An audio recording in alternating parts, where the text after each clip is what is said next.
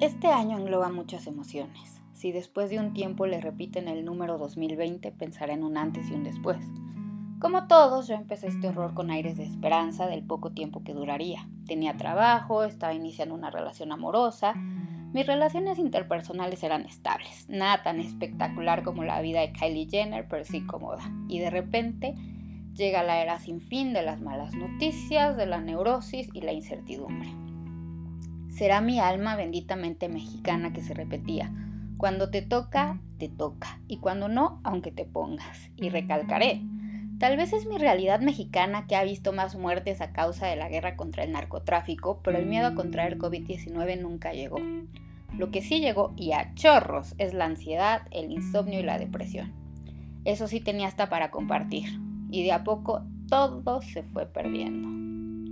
El 24 de febrero, bajo mutuo acuerdo, me despidieron de mi trabajo, todavía con el optimismo de saberme que estaba iniciando el año y que seguramente para mediados del mismo tendría una mejor oportunidad laboral. Como usted deducirá es diciembre y sigo en las filas del desempleo.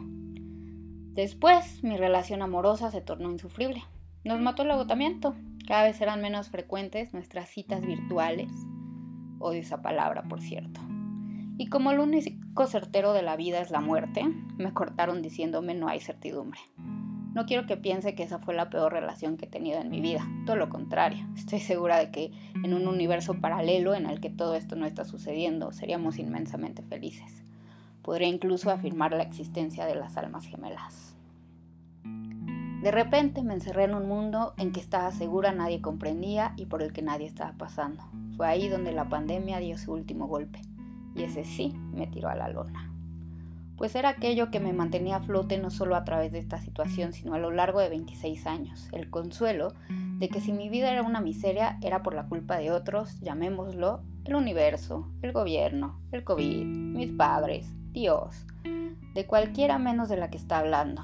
Qué difícil fue ver por primera vez mi historia y no tener a nadie a quien echarle la culpa tomar responsabilidad de todos los errores, sentimientos, emociones y pensamientos negativos. Mi lista de culpables se redujo a una sola persona. y entonces se hizo la luz.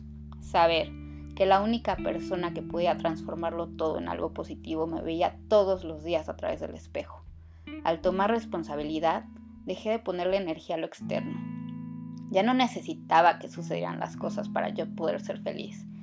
Ya sabe el típico, si mi mamá cambiara yo sería feliz. Si tuviera el trabajo de mis sueños, yo sería feliz. Si tuviera pareja, yo sería feliz. Todo lo externo empezó a desaparecer. Y ahora solo quedan los raspones y las ganas de transformar para acabar diciendo qué maravillosa vida es esta que hoy estoy viviendo.